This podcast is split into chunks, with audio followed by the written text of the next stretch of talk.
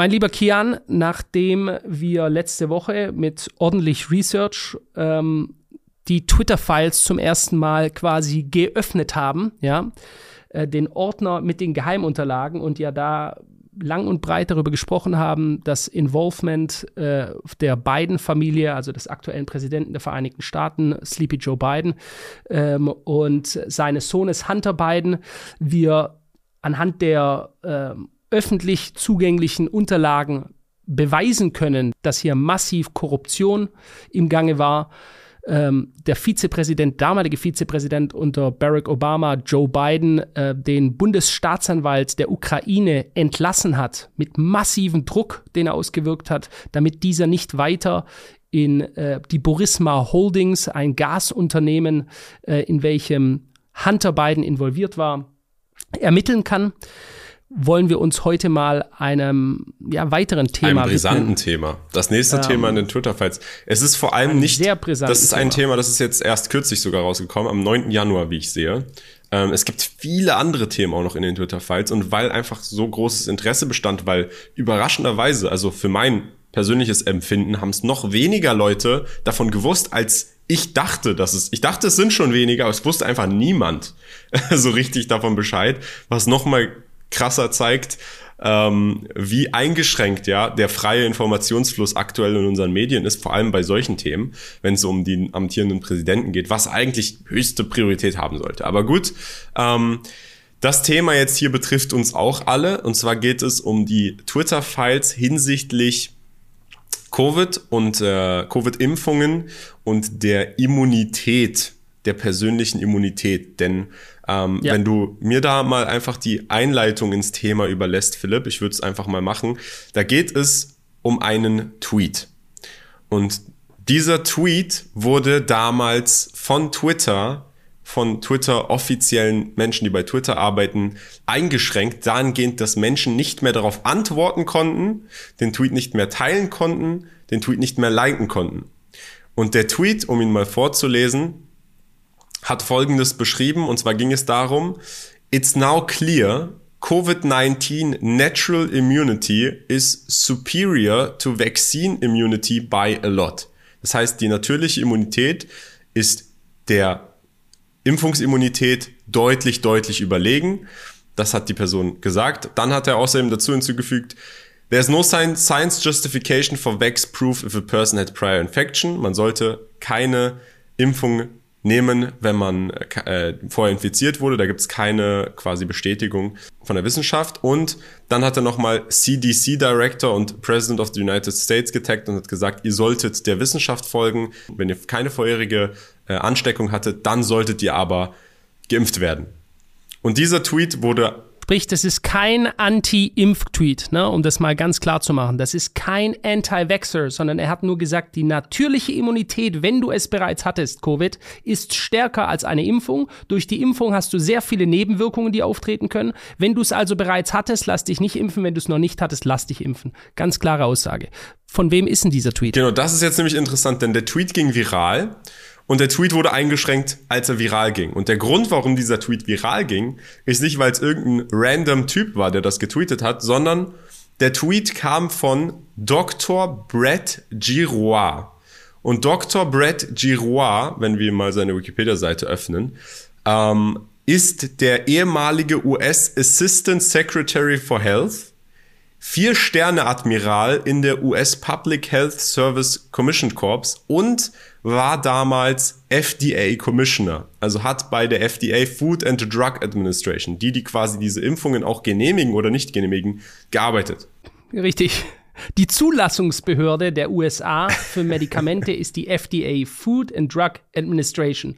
Also jemand, der in der Zulassungsbehörde selbst gearbeitet hat, sozusagen von höchstberufener Stelle, hat das getweetet.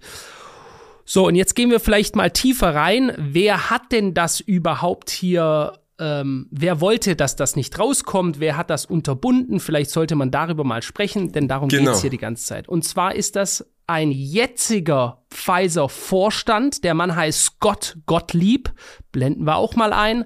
Scott Gottlieb ist damals selber Chef, jetzt bitte mal zuhören, welchen Interessenkonflikt es hier gibt. Den dürfte es gar nicht geben.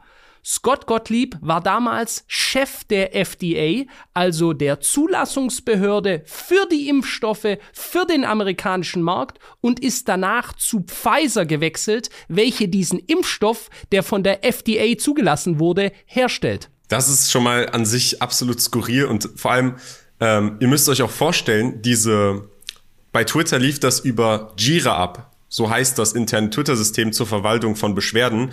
Und die Beschwerde kam eben von dieser Person und die Beschwerde wurde weitergeleitet mit dem Wortlaut, bitte sehen Sie sich diesen Bericht des ehemaligen FDA-Kommissars an. Der aber ehemalig bei der FDA war, amtlich, aber dann gerade bei Pfizer. Das heißt, schau dir diesen Tweet, der kritisch ist, zum Thema Impfungen an, von einem ehemaligen FDA-Kommissar, wodurch dann am Ende auch dieser Tweet äh, ja, eingeschränkt wurde außer Acht zu lassen, dass er jetzt aber bei Pfizer arbeitet, sprich jemandem, der äh, Vorstandsmitglied ist und eindeutiges finanzielles Interesse daran hat, dass diese Spritzen vorangetrieben werden. Exakt, exakt so ist es. Und wenn wir den, wenn wir den Tweet, äh, Kian, mal ganz kurz, wir blenden den jetzt nochmal rein von Brett Gerard und man sieht hier drunter, dort steht Ausrufezeichen, irreführend. Lass dir erklären, warum Gesundheitsbehörden eine Impfung für die meisten Menschen empfehlen. Mehr erfahren und jetzt der wirklich wichtige Teil darunter. Dieser Tweet kann nicht beantwortet, geteilt oder mit gefällt mir markiert werden. Das heißt, hier wird ein eine weitere Information nach außen gegeben und ohne dass sie es jetzt komplett zensieren, sorgen sie aber dafür, dass die Ver der Verbreitungsgrad nur extrem, extrem äh, klein ist. Das heißt, es wird hier unterdrückt. Sprich, du kannst diesen äh, selbst wenn du das interessant findest, du kannst es nicht liken, damit kannst du nicht sagen, dass du zustimmst.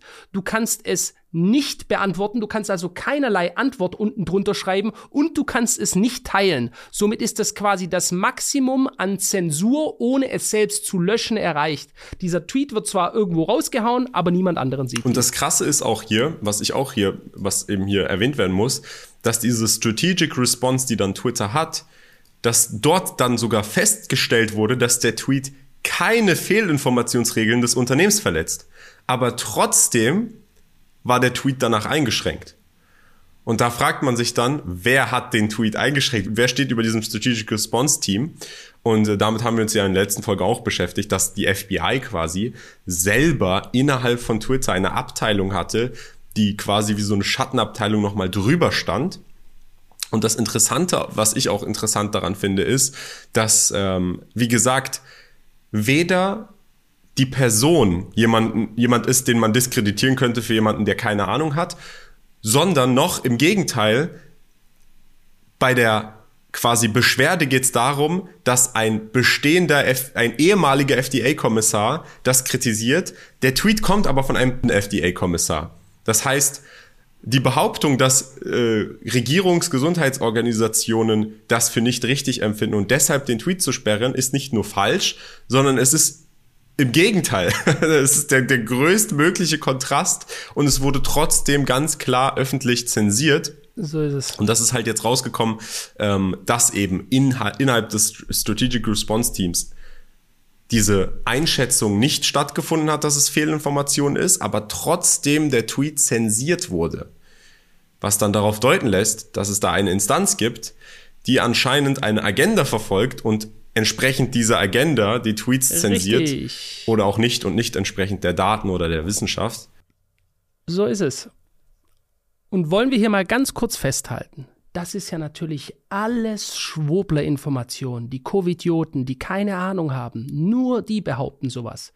Man sieht hier mal wieder, wie ein Teil hier jetzt in Deutschland der Leute, die wirklich geglaubt haben, dass alles, was gegen die vorherrschende Meinung in irgendeiner Weise spricht und hier immer mehr tagtäglich gerade rauskommt, dass es von vorne bis hinten gelogen war. Und alle Leute, die das angesprochen haben, von Tag eins wohlgemerkt, die Schwurbler, die Rechtspopulisten, die Covidioten, die Aluhutträger und wie man sie alle genannt hat, dass jetzt diese Dinge sich als wahr herausstellen. Und auch hier, wir kommen wieder zurück, wie wir es das letzte Mal schon gesagt haben, beim Thema Biden-Administration und Korruption in den obersten Stellen der US-Hochfinanz- und der Politikelite, sehen wir auch hier wieder, dass hier ganz bewusst Zensur betrieben wird, dass die Leute, die Dinge kritisieren, diskriminiert werden, also ganz bewusst ihnen Schwobler und Anti-Vaccines, also die Begriffe sind in den Amerika einfach ein bisschen anders, weil man nicht jeden mit rechtsradikal überzieht. Das zieht hier in Deutschland besser. Man weiß quasi, welche Diffamierungsmethode in Deutschland besser zieht, welche Diffamierungsmethode in den USA besser zieht, wo eben diese, sage ich mal, wunden Punkte liegen.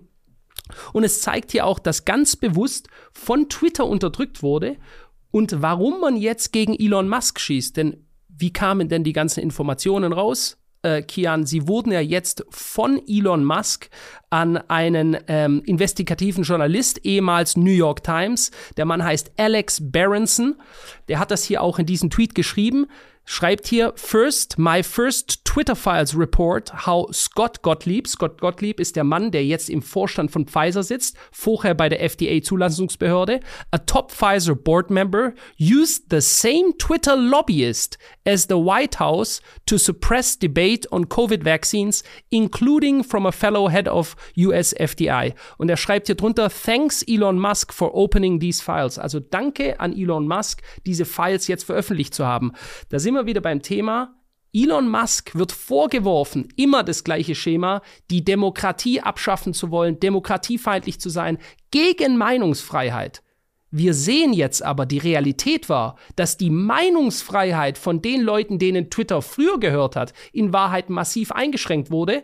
Und als Elon Musk kam und diese ganzen Leute rausgeschmissen hat, als sie plötzlich ihre Jobs verloren hatten, also nicht mehr aktiv auf dieser Plattform mit ihrer Zensur eingreifen konnten, jetzt gehen sie gegen ihn vor und werfen ihm die Dinge vor, die sie vorher selbst getan haben. Ich finde, das Krasse ist auch an dieser Stelle, also, dass hier diese Zensur stattfindet, dass sie nicht gegen irgendwen stattfindet, sondern okay, da gibt es einen viralen Tweet, das muss eingeschränkt werden, weil es kommt von jemandem, der quasi die Quelle ist glaubwürdig.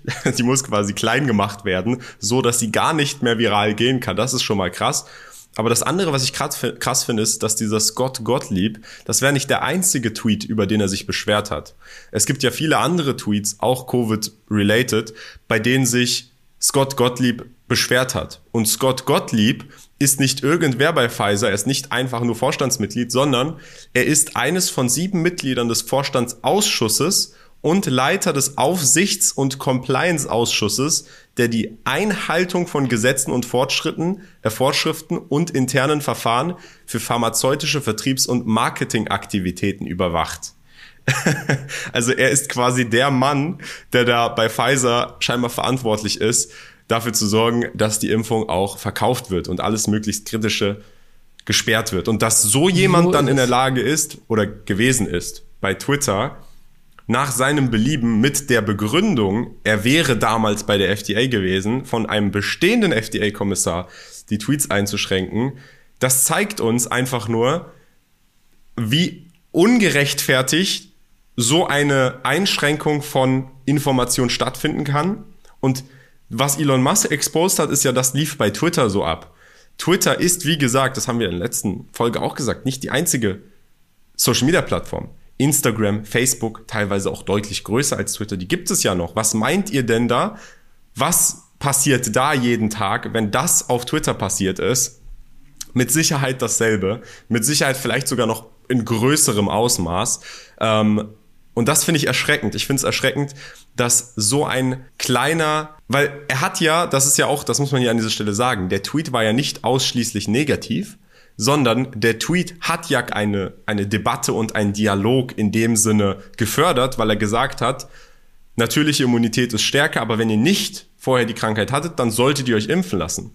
Und das auch so etwas, weil da war ja immer, auch während dieser Zeit, wo, Du, du meinst den Tweet von Brett Gerard? Genau, ich spreche vom, ne? vom Tweet, der zensiert wurde von Brett Gerard, weil auch während dieser Zeit immer wieder behauptet wurde, dass viel zu eindimensional, dass nur Leute quasi geblockt werden, die zu eindimensional berichten und sagen, hey, das alles Covid ist Schwachsinn, aber hier ist das beste Musterbeispiel dahingehend, dass es gar nicht so kommuniziert wurde, sondern auch zum Impfen sogar aufgerufen wurde und trotzdem äh, wurde es eingeschränkt und die Nebenwirkungen ignoriert. Und das ist so der, der krasse Punkt heute. Ich denke, da haben viele Leute jetzt auch ihr Erwachen, die mal wieder auf unnachahmlich naive Art und Weise dem gefolgt sind, was die Pharmaindustrie, Pharmaindustrie, es ist eine Industrie, die sind nicht dafür da, jetzt die Meinung von Philipp Hopf, um die Menschen gesund zu machen. Denn wenn sie dafür da wären und wenn das das Ziel wäre, die Menschen gesund zu machen, die Pharmaindustrie, dann machen sie keine Geschäfte mehr. Diese Industrie funktioniert nur,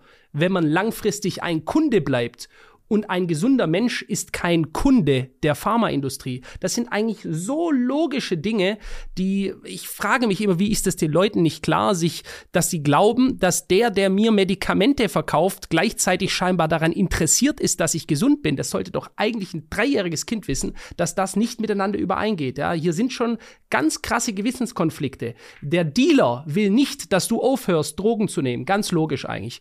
Und was man hier sieht, ist auch dieser, dieser Punkt, wenn ich das noch sagen darf, was mich so von Anfang an sehr wütend gemacht hat bei dieser ganzen Diskussion. Immer die Behauptung, alle Wissenschaftler sind sich einig. Alle sind sich einig, um gleich mal jeden, der plötzlich eine andere Meinung hat, und man sieht, es sind viele, viele honorige Wissenschaftler, die von Anfang an auf die massiven Risiken dieser Impfung hingewiesen haben. Von Anfang an, Tag eins wurde darauf hingewiesen, dass es massive Risiken gibt. Und die wurden alle unterdrückt. Und selbst wenn die ihre Meinung preisgeben wollte, hat man diese, diese Tweets bei Facebook unterdrückt, bei, bei Google unterdrückt, da weiß man es definitiv. Man weiß es jetzt auch von den Twitter-Files, dank Elon Musk, ja, da muss man seinen Dank aussprechen. Und das ist meiner Meinung nach einer der Gründe, warum er jetzt so massiv angegriffen wird, weil er Dinge herausgräbt, weil er Unterlagen veröffentlicht, die so gar nicht rauskommen dürfen. Weil die Leute ja weiterhin glauben sollen, dass es hier immer mit rechten Dingen zuging und jeder Wissenschaftler, der das anders gesehen hat als das Narrativ, welches nach außen getragen wurde, ist ein Schwobler, ist ein Rechtspopulist und hat keine Ahnung von dem, was er, von was er redet. Da ist halt aber auch die Frage, weil Philipp, die meisten Leute haben ja nicht Pfizer geglaubt geglaubt, sondern sie haben sich in Anführungsstrichen auf ihre Regierungen verlassen, auf die Personen, die drüber stehen. Irgendwelche Minister, Gesundheitsminister, die das in Deutschland jo. dann so durchge durchgerangen haben.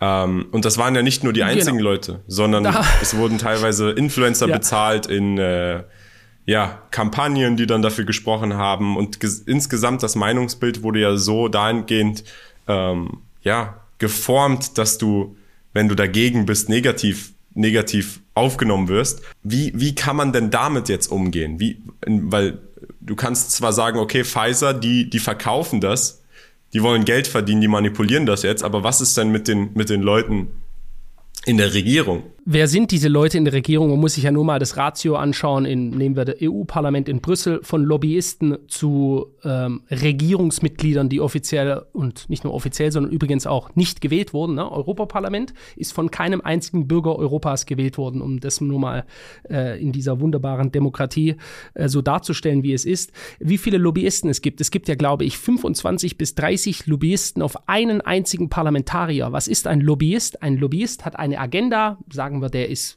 von der Waffenlobby oder von der Lebensmittellobby oder von der Tabaklobby oder eben von der Pharmalobby. Die Lobby, die wahrscheinlich wie keine andere in den letzten Jahren das größte Geschäft in der Geschichte der Menschheit mit, ähm, ja, mit medizinischen Produkten gemacht hat. Ähm, wie kann man sich dagegen schützen? Da sind wir doch wieder beim gleichen Thema. Immer, immer kritisch denken sich immer in alle Richtungen informieren. Ja, viele Leute sagen jetzt so, oh, das hätte ich ja gar nicht gedacht. Oh mein Gott, wenn ich das gewusst hätte, dann hätte ich meine Entscheidung nochmal überdacht.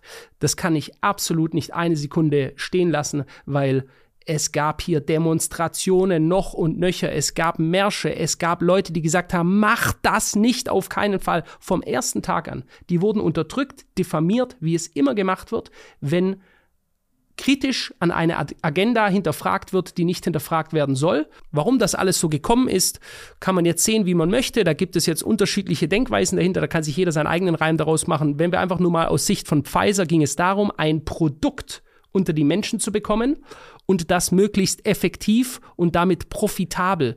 Und wenn es eben Stimmen gibt, die sagen, hey, äh, wenn du natürliche Immunität hast, dann musst du das nicht mehr machen, dann ist es schon mal ein Kunde weniger, an dem Umsatz generiert werden kann.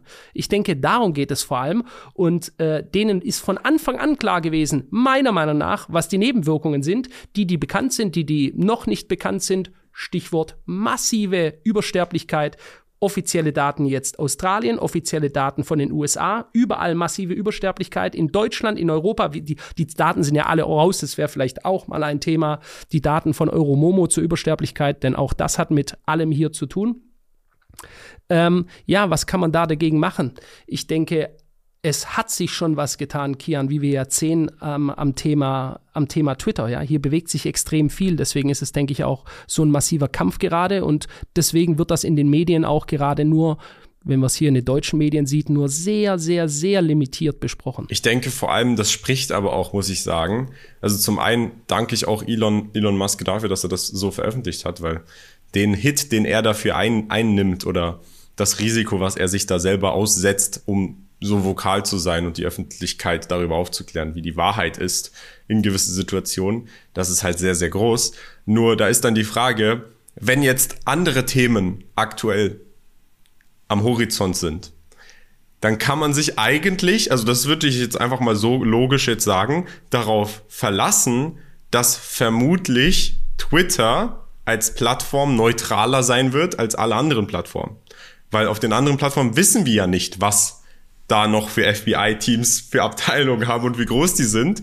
Bei Twitter wissen wir zumindest, die gibt's jetzt nicht mehr. Äh, natürlich kann man dann da wieder auf der anderen Seite argumentieren, gut, aber du weißt ja nicht, was Elon Musk da persönlich für Teams drin hat, um seine persönliche Agenda dann da zu pushen.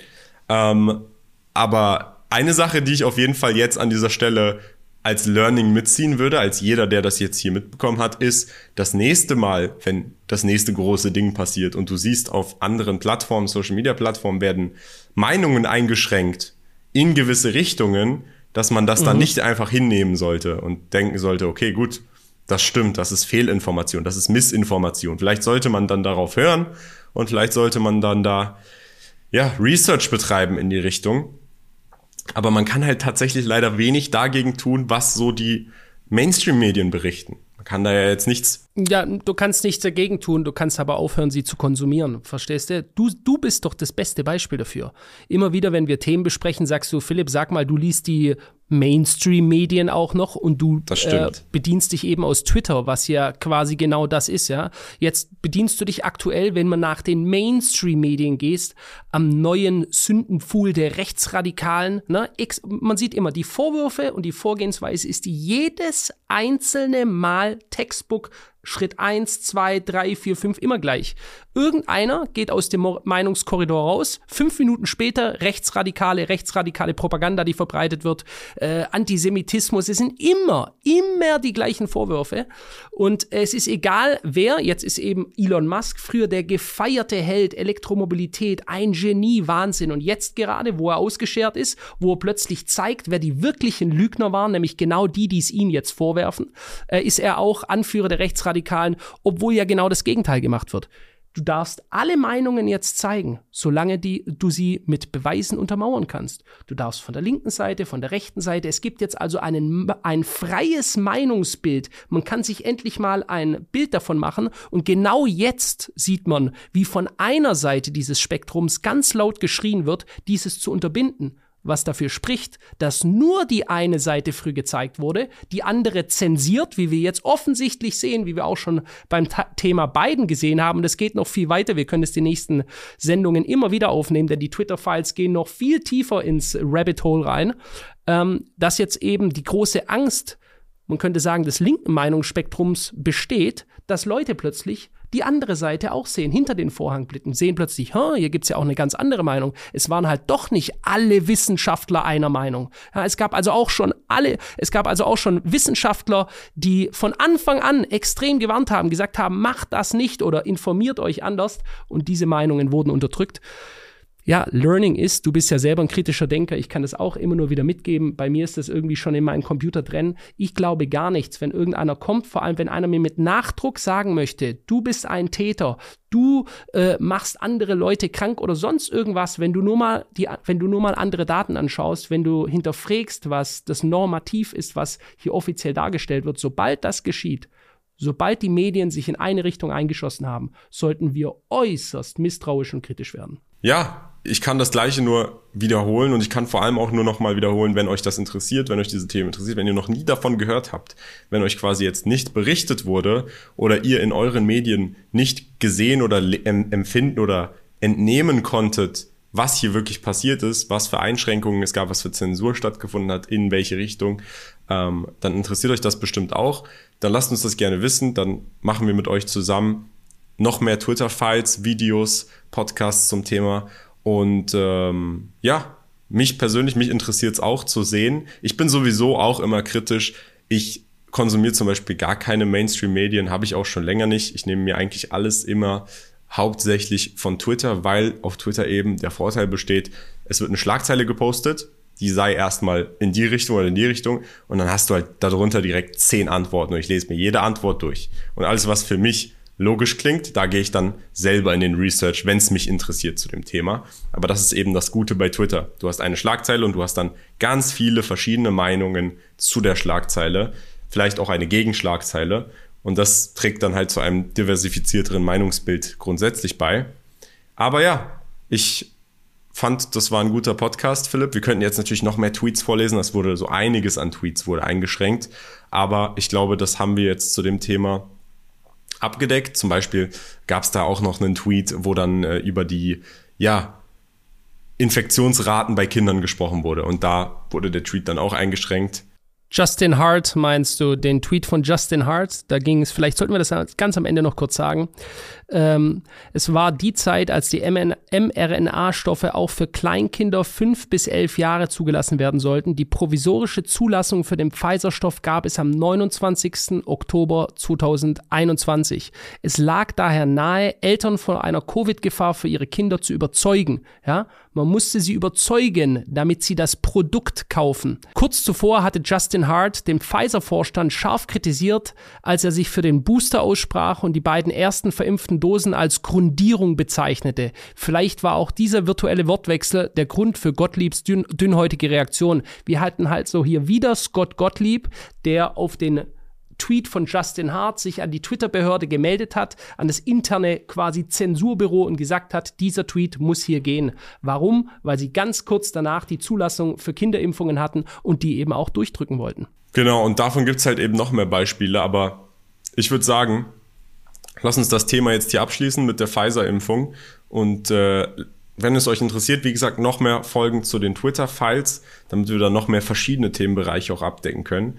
Und äh, ja, ansonsten, das war's. Philipp, hast du noch etwas Abschließendes dem zuzufügen? Teilt unsere ähm, Videos sehr gerne, je nachdem, ob ihr es bei YouTube seht oder über eine der anderen Plattformen. Ähm, teilt es sehr gerne, wenn ihr das wichtig findet. Unterstützt uns mit euren Kommentaren, dass es auf jeden Fall an möglichst viele Leute gebracht wird. Genau. Jeden Montag, jeden Freitag und verlinkt unten Shortclip-Wettbewerb. Falls ihr Interesse habt, daran teilzunehmen, könnt ihr jeden Shortclip, Twitter, TikTok, Instagram hochladen mit über einer Million Klicks. Ist unten verlinkt. Das war's. Und wir sehen uns beim nächsten Podcast. Ciao.